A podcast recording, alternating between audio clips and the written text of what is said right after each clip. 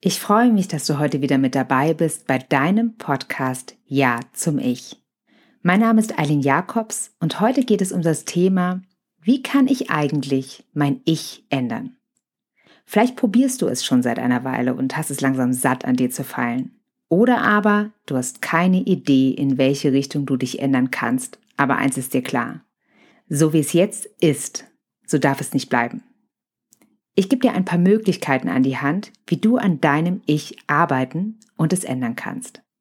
Deswegen wird es in dieser Folge um Glaubenssätze, Muster und Blockaden gehen, um die Arbeit mit dem inneren Kind und der Tatsache, dass du deine Biografie zwar nicht ändern, aber heilen kannst.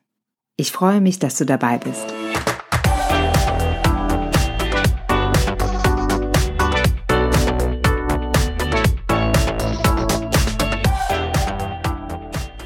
Wenn du dein Ich ändern willst, dann stehst du wahrscheinlich vor einer dieser Situationen. Du weißt, wer du sein willst und was du ändern möchtest, hast aber keine Ahnung, wie du das anstellen sollst. Oder aber du weißt, dass du nicht mehr so sein willst, wie du bist, hast aber auch keine Idee, wie du das ändern kannst und wie du eine Antwort darauf bekommst. Und egal an welchem Punkt du jetzt gerade stehst, die gute Nachricht ist, du kannst an deiner Persönlichkeit alles in einem gewissen Rahmen ändern, was du dir vornimmst. Die etwas unangenehmere Seite an so einem Veränderungsprozess ist, dass es so lange dauert, wie es nun mal dauert.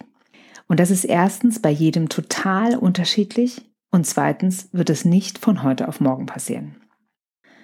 Natürlich gibt es immer wieder diese Geschichten, dass jemand ein einschneidendes Erlebnis erlebt und sich dann gefühlt von außen um 180 Grad dreht. Aber meistens sieht es nur von außen so aus.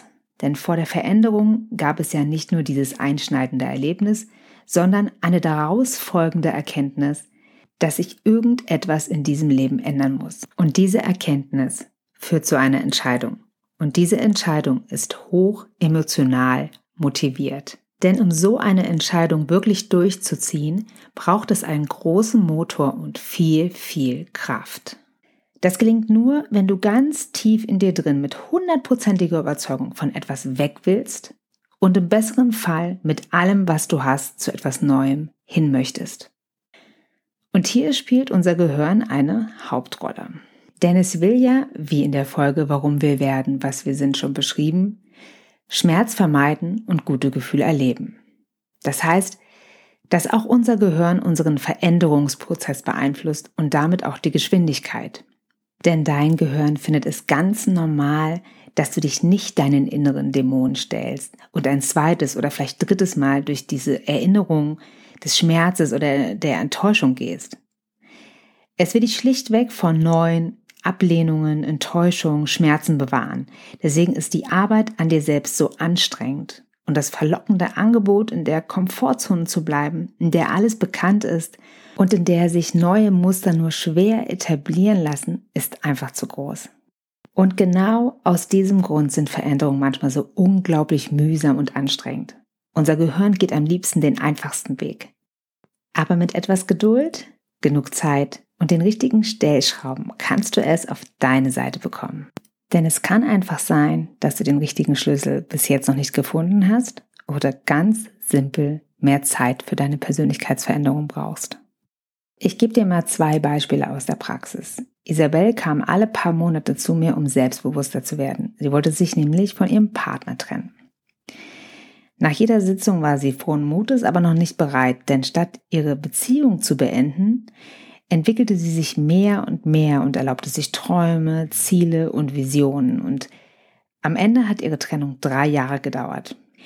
Und genau diese Zeit hat Isabel gebraucht, denn in der Zwischenzeit hat sie so stark an ihrer Persönlichkeit und, und ihrem Selbstbewusstsein gearbeitet, dass sie das Leben leben konnte, was zu ihr passte. Zuerst hatte sie gelernt, sich gegen ihren dominanten Partner zu behaupten, dann hat sie diese toxische Beziehung beendet und sich plötzlich einen neuen Job gesucht und ist umgezogen. Also sie hat alles das gemacht, was für sie richtig war, zum richtigen Zeitpunkt. Das andere Beispiel ist Mark. Der kam genau ein einziges Mal zu mir, weil er sich selbstständig machen wollte. Und unsere Sitzung war nur der letzte Punkt auf seiner Liste, um diesen Schritt zu gehen. Denn die Blockaden und Ängste vor seiner Selbstständigkeit konnten wir sehr gut bearbeiten. Es kam nämlich raus, dass seine Eltern in einem Angestelltenverhältnis arbeiteten und Selbstständigkeit immer mit Unsicherheiten und Ängsten verbanden. Als mal klar wurde, dass diese Ängste gar nicht seine Ängste sind, sondern die anerzogenen Ängste seiner Eltern, konnten wir die super schnell lösen und er ist sehr, sehr schnell in die Selbstständigkeit gegangen. Was ich dir damit sagen will, ist, wir stehen alle an verschiedenen Punkten in unserem Leben und genau so solltest du das auch betrachten. Dein Leben, deine Persönlichkeit und deine Entwicklung, die sind einfach so individuell und mit absolut keinem vergleichbar. Und auch wenn dich dieses Thema, dass du dein Ich ändern willst, schon eine Weile begleitet und dich langsam nervös, wütend, traurig oder handlungsunfähig macht, dann glaub mir einfach, es ist ein ganz persönlicher Weg und dafür gibt es keinen perfekten Zeitpunkt. Denn du solltest deinen Weg in deiner Geschwindigkeit gehen. Nichts anderes ist gut für dich. Und auch wenn du manchmal daran denkst, was du nicht alles verpasst hast, was dir durch die Finger geronnen ist, welchen Job du nicht bekommen oder genommen hast, welche Entscheidung du nicht getroffen hast, jedes dieser Jahre, jede Erfahrung, die du gemacht hast, jede Entscheidung, die du getroffen hast, jeder Mensch, der dir begegnet ist, das alles genau hat dich zu diesem Punkt gebracht, an dem du heute stehst und auch zu diesem Menschen gemacht, der du heute bist. Und vielleicht ist genau jetzt erst der perfekte Zeitpunkt, um dein Lieblings-Ich zu werden. Und genau jetzt gilt es hinzusehen. Du willst dein Ich ändern, dann bedarf es eines wirklichen Blickes auf dich selbst. Die erste Frage ist, was genau denkst du über dich? Welche Glaubenssätze und Muster begleiten dich schon dein Leben lang? Versuchst du überall die oder der Beste zu sein und denkst trotzdem, du bist nicht genug? Oder hast du das Gefühl, dass du eh nie die richtige Partnerin, den richtigen Partner findest, weil du ganz tief in dir drin davon überzeugt bist, dass du nicht liebenswert genug bist, es nicht verdient hast, geliebt oder glücklich zu werden?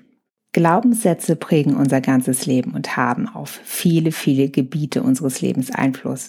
Es gibt gute Glaubenssätze, die das Beste aus dir herausholen. Und es gibt leider auch negative Glaubenssätze, die dich zu einem Verhalten drängen, das dich im Grunde genommen unglücklich macht und was überhaupt nicht zu dir passt. Ich zum Beispiel hatte immer das Gefühl, ich muss hart arbeiten, um meine Ziele zu erreichen. Wenn es nicht leicht war und sich wie geschenkt angefühlt hat, dann habe ich es gar nicht gewertschätzt. Irgendwann meinte mal meine Mutter zu mir, dass sie überhaupt nicht versteht, warum ich immer den härtesten Weg gehe. Darüber musste sie erstmal nachdenken. Erst viel später wurde mir klar, dass sich mein Glaubenssatz in ziemlich vielen Bereichen meines Lebens wiedergespiegelt hat. In der Schule, im Studium, im Job und am Ende auch in meinen Beziehungen. Und du kannst dir bestimmt vorstellen, wie ungewohnt leicht mein Leben war, als ich den Glaubenssatz bearbeitet hatte. Mir kam vorher gar nicht in den Sinn, dass Arbeit auch Spaß machen kann oder Liebe leicht sein darf. Die Herausforderung von Glaubenssätzen ist ganz simpel, dass das Gehirn hier seine Finger mit im Spiel hat. Es sucht immer wieder nach Bestätigung unserer Überzeugung. Es will einfach nicht viel Energie verbrauchen, weil es die aufhebt, falls wir in Lebensgefahr kommen oder uns sehr doll anstrengen müssen, um unsere Nahrung zu finden, so wie unsere Vorfahren. Das hat sich überhaupt nicht geändert. Also verpasst uns das Gehirn einfach eine Schablone, die aus unseren Glaubenssätzen gemacht ist. Und durch diese Schablone schauen wir dann auf die Welt. Und du kannst dir sicher vorstellen, dass es genauso viele Schablonen wie Menschen gibt. Das Negative an diesen Schablonen ist aber ganz einfach, dass sie unsere Welt kleiner machen. Das heißt, du nimmst viele Dinge gar nicht wahr, die um dich herum geschehen, nur weil sie nicht in deiner Schablone vorkommen. Und viele der Glaubenssätze, aus denen unser Gehirn quasi unsere Schablone kreiert, sind in unserer Kindheit entstanden. Bei mir hat sich der Glaubenssatz, ich muss hart arbeiten für meine Ziele, in der ersten Klasse in dem Fach Deutsch entwickelt. Meine Lehrerin teilte irgendwann meiner Mutter mit, dass ich gar nicht richtig lesen kann, sondern einfach so genau zuhörte, dass ich die Texte auswendig lernte. Von da an saß meine Mutter jeden Tag mit mir zusammen und brachte mir monatelang das Lesen bei. Und ich tat mich wirklich schwer. Es war für mich die absolute Tortur. Alle anderen Kinder konnten lesen, ich nicht. In der Zeit entstand der Glaubenssatz, ich muss hart arbeiten für meine Ziele. Und diesen Glaubenssatz hat mir keiner eingeredet. Das war einfach nur meine Überzeugung aufgrund meiner Erfahrung als Kind. Was ich dir damit sagen will, ist, dass genau solche Glaubenssätze vielleicht auch in deinem Unterbewusstsein oder in deinem Bewusstsein herumschwirren. Und oft sind sie völlig überaltet und überhaupt nicht mehr hilfreich. Also was du wirklich, wirklich tun solltest, um dein Ich zu ändern, ist die Glaubenssätze finden, die dein Leben maßgeblich negativ beeinflussen und dich in eine Richtung drehen, die überhaupt nicht zu dir passt. Denn Glaubenssätze werden zu inneren Antreibern und beeinflussen dein Leben im höchsten Maße. Und ehrlich gesagt könnten es auch ein paar mehr sein, die du da findest. Ich höre das immer wieder von Klienten, die sagen, was denn noch einer, noch einer. Aber es ist wichtig, dass du sie suchst und dir darüber bewusst wirst, was für einen Einfluss sie auf dein Leben haben. Und die positiven Glaubenssätze, die, die dazu führen, dass du Großartiges leistest, die sollst du auf keinen Fall verändern. Wichtig sind die negativen Glaubenssätze, die, die dich beeinflussen, die dich einschränken, die dich klein machen oder auch Dinge tun lassen, auf die du überhaupt keine Lust hast. Wenn du also einen von diesen negativen Glaubenssätzen gefunden hast, dann stell dir bitte folgende Fragen. Stimmt dieser Glaubenssatz heute noch zu 100 Prozent? Wozu ist er gut? Oder woran hindert er dich? Und was würde geschehen, wenn du diesen Glaubenssatz ändern würdest? Was wäre dadurch möglich? Jetzt ist es so, dass diese Glaubenssätze dich ja schon dein Leben lang begleiten und dein Gehirn ja schon ziemlich oft dafür die Bestätigung bekommen hat. Das heißt, es ist manchmal gar nicht so einfach, einen Glaubenssatz zu ändern, auch wenn man ihn gerne ändern möchte und wirklich, wirklich loswerden will in manchen Fällen. Es gibt da mehrere Methoden und eine Methode, die stammt von Byron Katie und heißt The Work. Die kann ich dir sehr empfehlen, wenn du es für dich selber machen willst, wenn du selber deine Glaubenssätze ändern willst. Den Literaturhinweis, den findest du dann in den Show Notes. Es gibt aber auch viele andere Wege, um Glaubenssätze zu ändern. Du kannst meditieren, du kannst ähm, dir jeden Tag positive neue Überzeugungen quasi einreden. Dadurch schaffst du Wiederholung und je öfter du etwas wiederholst, desto stärker werden die neuronalen Verbindungen im Gehirn, die dazu führen, dass irgendwann, wenn sie stark genug sind, das Gehirn wieder die Bestätigung sucht für diese neuen Überzeugungen. Ganz simpel eigentlich, nur zeitaufwendig. Ich für mich kann nur sagen, dass ich mir bei dem Bearbeiten meiner tief sitzenden Glaubenssätze zusätzlich noch Hilfe geholt habe. Und das sage ich nicht als Coach, sondern als Eileen. Es gibt einfach Methoden, die einen Glaubenssatz schnell und nachhaltig umwandeln, so wie Wingwave, einer traumalösenden Methode oder NLP, also neurolinguistisches Programmieren. Ein NLPler hat viele Methoden, um solche alten Gefühle und Glaubenssätze zu lösen und sie umzudeuten. Systemische Aufstellung und Hypnose sind auch extrem wirkungsvoll. Und ganz wunderbar sind auch somatische Therapieverfahren. Hier wird der Körper mit einbezogen. Falls du selbst mit einer Methode sehr gute Erfahrungen gemacht hast, um Glaubenssätze zu verändern oder zu lösen, dann freue ich mich, wenn du mir darüber schreibst. Ich bin immer interessiert an wirksamen Methoden und ich freue mich einfach auf deine Empfehlung. Aber um dein Ich zu ändern, ist es auch wichtig, auf deine eingeschlossenen Emotionen und Blockaden zu schauen. Und die haben wir alle. So kleine Mini-Traumata, die unser Leben beeinflussen und hinter denen oft Angst steckt. Und bitte lass dich von dem Begriff Traumata oder Trauma nicht irritieren. Es ist einfach eine Erfahrung verbunden mit Gefühlen, die einen, ich sag mal, schmerzhaften Einschnitt hinterlassen hat. Diesen Einschnitt tragen wir in uns und solange diese Emotionen nicht geheilt sind, haben sie leider einen großen Einfluss auf uns genauso wie die Glaubenssätze. Und das müssen manchmal nicht Riesentraumata sein. Es können auch kleine Traumata sein. Also einfach Momente, die dich emotional gepackt haben. Ich gebe dir mal ein Beispiel. Sarah, eine Klientin von mir, sie ist in einer leitenden Position und sie ist beliebt, unterhaltsam und auch klar, einfach eine gute Führungskraft. Doch eine Sache setzte sie massiv unter Stress, wenn ihre Entscheidung während einer Sitzung von einem ihrer Teammitglieder diskutiert oder in Frage gestellt worden. Da wurde sie sofort fahrig und auch ungerecht und schmetterte die Einwürfe manchmal hart, sogar dominant zurück. Im Zweiergespräch konnte sie gut auf konstruktive Kritik eingehen und sich davon auch inspirieren lassen. Aber in einer Sitzung mit mehr als drei Personen reagierte sie wie ein anderer Mensch. Also suchten wir nach der Ursache. Und wir fanden heraus, dass Sarah als Kind super im Sportunterricht war. Sie vergaß nie ihre Sportsachen und hat auch immer Topleistungen abgegeben. Doch an einem Nachmittag, an dem es um wichtige Sportnoten für ihr Zeugnis ging, waren ihre Sportsachen plötzlich nicht mehr im Klassenzimmer. Und als sie dem Sportlehrer erklären musste, dass irgendjemand ihre Sachen weggenommen haben muss, weil, weil sie sie nicht mehr finden konnte, hat er nur gedacht, sie hat sie vergessen an einem so wichtigen Tag.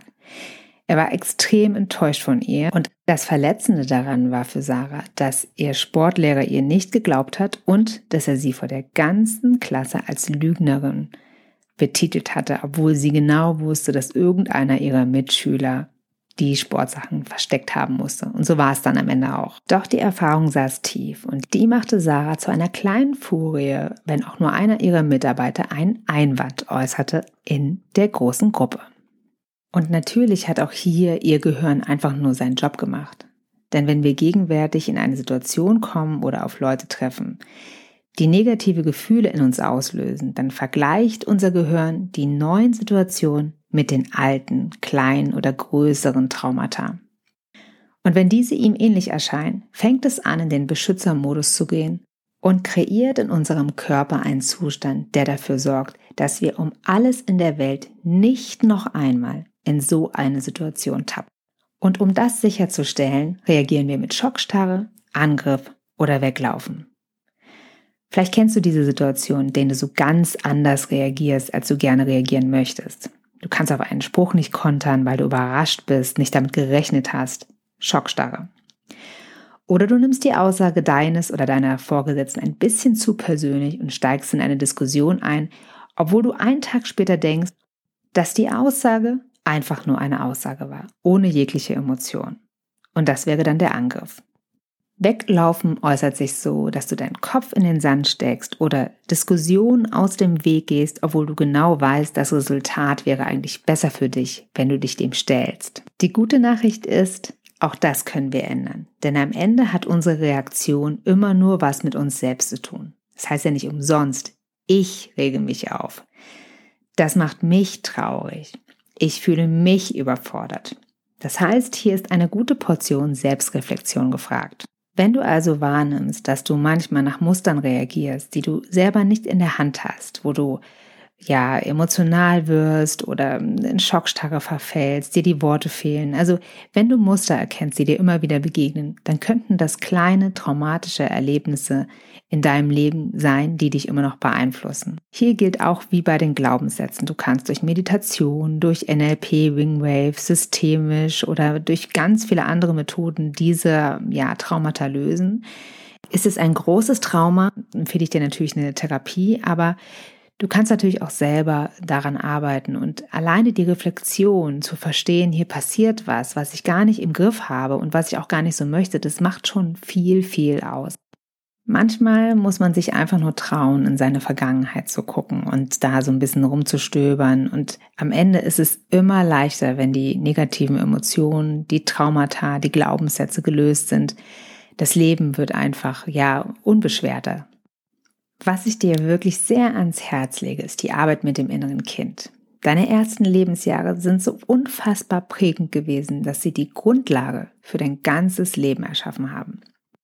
Es sind manchmal echt nur kleine Ereignisse, die unseren Charakter formen, aber manchmal wird auch aus einem mutigen Kind ein ängstliches und aus einem selbstbewussten ein eingeschüchtertes. Und das Fatale daran ist, dass du tief in dir spürst, dass du eigentlich eine andere oder ein anderer bist.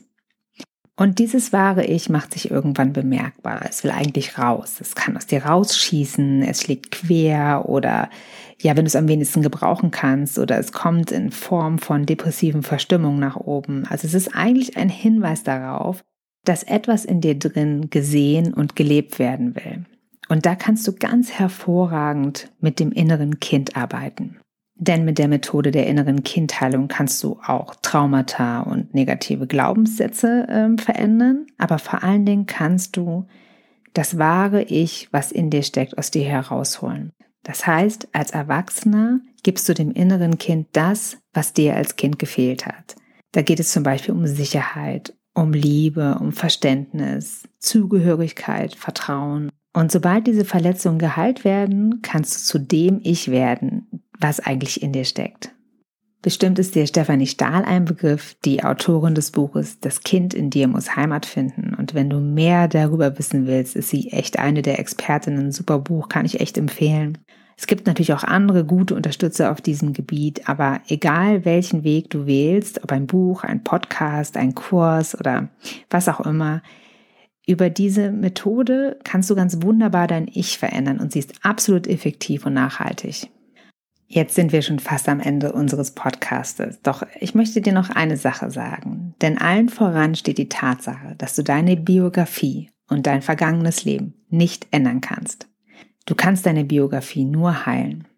Und das ist nicht nur möglich, das ist auch nötig, wenn du dein Ich ändern willst und ein glückliches und zufriedeneres Leben führen möchtest. Und um dein Ich zu ändern, darfst du anfangen, dir selbst zu vertrauen an dich und deine Vision, deine Berechtigung für dieses Leben, deine Träume und Wünsche zu glauben, deine Fähigkeiten und Talente zu kennen, diese zu fördern und an deinen Zielen zu arbeiten und nicht an den Zielen für andere. Und damit das sichergestellt ist, brauchst du ein Umfeld, in dem das möglich ist. Und damit meine ich nicht, dass du dich komplett von allen Menschen löst, von denen du glaubst, dass sie heute nicht mehr zu dir passen Oft reicht nur eine einzige Person, die an dich glaubt, die dir Kraft und Halt gibt, wenn du mal außer Puste bist. Denn Persönlichkeitsveränderung macht dann Spaß, wenn man sich dadurch freier und selbstbestimmter fühlt. Aber der Weg dahin kann manchmal ziemlich anstrengend und herausfordernd sein. Und dann brauchst du jemand, der mit dir diesen Weg zu Ende geht.